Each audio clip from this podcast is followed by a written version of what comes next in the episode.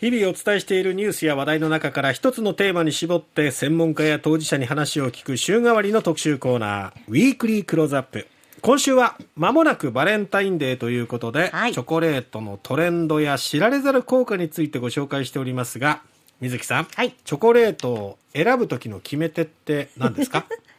これはねやっぱりこう、うん、美しさとかパティシエがね、有名な。どんな人が作ったのかとかね。そうそう有名なパティシエいますよね。ええ、そういう、もう今でしか食べられないようなもの。はいはい、そういうのを選びたいですね。ねちょっとこうキラキラしたイメージの。ああ、もうなんかそういうことを語る時の目がキラキラしてますね。食べたいで今朝はですね、はい、そういうチョコレート選びの時の判断基準の一つに加えてほしいなという情報を伝えたいなと思うんですが、うん、まあ、フェアトレードなんですけども今日はですね、はい、このフェアトレードについて、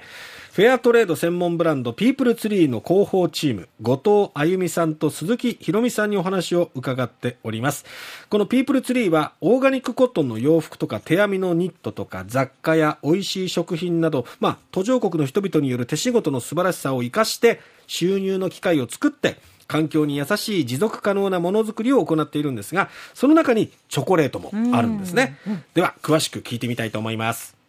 後藤さん、鈴木さん、おはようございます。おはようございます。おはようございます。幅広く、まあ、いろいろな、あの、地域とトレードを行っているということなんですが、その中にチョコレートもあるということなんですけども、鈴木さん、具体的にチョコレートのフェアトレードってどういう取引を行ってるんでしょう？世界中の小規模農家が豊かな自然の中で育てたカカオ、黒糖、粗糖ですね。オーガニックの素材のものを一回スイスに集めて、それをチョコレートにしています。その時に大切に作っていただいた農作物をきちんとした価格で買い取っている。うん、さらにはその農家の人たちがちゃんと農業を続けられるように総合的なサポートをしているんですね。例えば美味しいカカオの育て方ですとか、ええ、より収穫量を上げるにはどうしたらいいのか、そういう農業指導をしたりですとか、そういうことも行っています。はあ。えということは、その生産者の方々っていうのは、カカオを作るための知識っていうのを持ってない方も多いってことですか？実はそうなんですよね。農家さんのイメージっていうともう野菜のプロみたいなイメージがあるかと思うんですけれども、ええ、途上国で作ってらっしゃる方は、小作農といって自分たちで畑を持っているわけではなくて、まあ、働かされているような立場の方も多かったりしますので、うん、きちんとした教育を受けているわけじゃない方も多くいらっしゃるんですよね。うん、そのためにどうやって育てたらいいのかっていう知識がないままに従事しているケースも結構多くありますので、うん、そこをサポートするのがフェアトレードの団体だったりするんですね。フェアトレードっていう言葉を聞くと公正な取引っていう意味で、はい、そのちゃんとした対価を支払うっていうそのお金をどう支払うかってことに注目いきがちなんですが実はその生産者を指導する育てていくっていうところも含まれるんですね。そうですね。まずそのフェアトレードの目的が、うん、途上国に住んでいる生産者さんたちがきちんと自立した生活を送れるようにサポートする。でそうすることによって、まあ、みんなが幸せに暮らせるような世界を作りたいっていう思いがありますので、うん、そのための手段の一つとして正当な対価を支払うというのがあったり、あるいは働く人が健康的でいられるように、うん、子供が働かないで済むように、大人の収入で家族が養えるように、本当にそういう総合的なサポートをしていくのがフェアトレードの仕組みなんですね。具体的にカカオ農家の方のその厳しい現状ってどういう暮らしなんですかね？実はカカオ農家の人たちは多くがとても貧しいという現実があります。例えば、ええ、日本で輸入されているカカオの7割、8割はガーナからやってきてるんですけれども、うん、そのガーナの人たちの日収が1ドル以下方々がすごく多いんですよね。はい、で SDGs でも貧困なくそうっていう目標があるわけなんですが、ええ、絶対貧困というあの定義があるんですけれども、ええ、1日1.25ドル以下で暮らしている人たちを、まあ、絶対貧困というそうなんですが、ええ、ガーナのカカオ農家の多くの方々が1日1ドル以下なんですよね。本当絶対貧困の中でも本当に貧しい暮らしをしている、そんな現実があります。なるほどそういう現状をなんとかきちんとした商売をやることによって改善していきたいそして生産者の方々が自立した生活を送れるようにしたいっていう思いが根底にあるわけですね。そうですね。だから、そういう社会的な課題を解決する方法っていっぱいあっていいと思うんですよね。うん、いっぱい手段があった方が早く解決できるので。この中でフェアトレードは公正な取引をする、生産者さんをサポートするっていう活動を通じて、寄付ではなくって、うん、その経済の仕組みの回す、お仕事の中でサポートしていくってことをやっています。で、ピープルツリーを通じて扱ってる商品を買うことが現地で暮らす方々の生活の支えというか経済的な基盤になるってことですか？はい。後藤さん具体的にチョコレートってどんなものがあるんですか？私の一番のお気に入りは、うん、あの定番のオーガニックミルクです、ええ、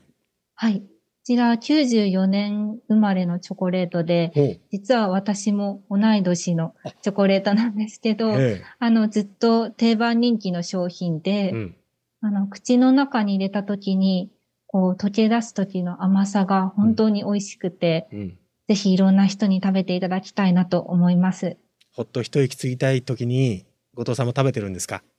はい、今日もいただきました。今日も食べたんですね。ええー、他に何種類ぐらいあるんですか？全部で25種類展開しています。これあの、ホームページ見ると、可愛らしいパッケージになってますよね。ありがとうございます。まさにあの、フェアトレードチョコだって知らない方も、うん、うん、可愛いじゃんって手に取ってくださって、ええ、食べたら美味しいじゃんってことになって食べ続けてくださるので、うん、本当にあの、ピープルツリーとかフェアトレードをご存じない方でも、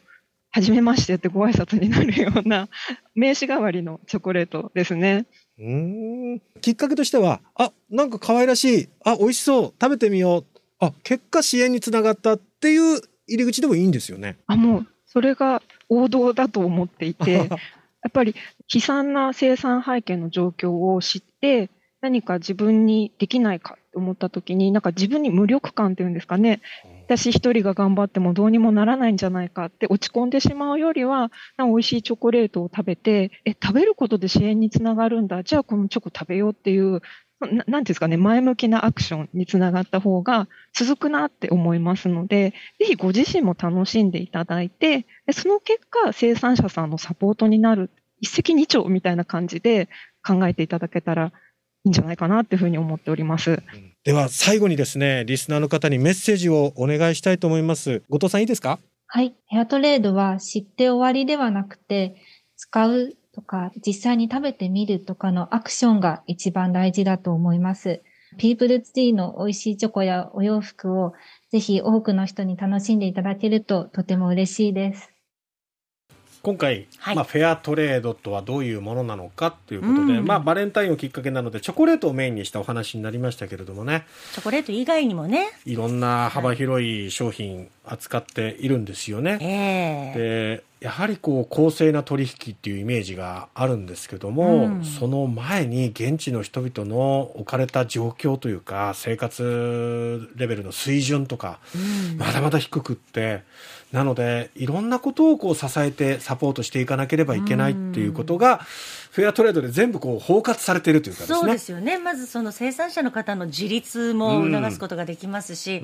私たちはその食べる、購入するっていう、うん、そういうことで支援ができるって、もうこの考え方とか活動の仕方っていうのは大いに賛、うん、もう賛成、ね、大賛成ですね。で、スタジオで今日は試食を水木さんにしてもらってますけど、どうですたくさんのね、品物があって、ええ、私今、この、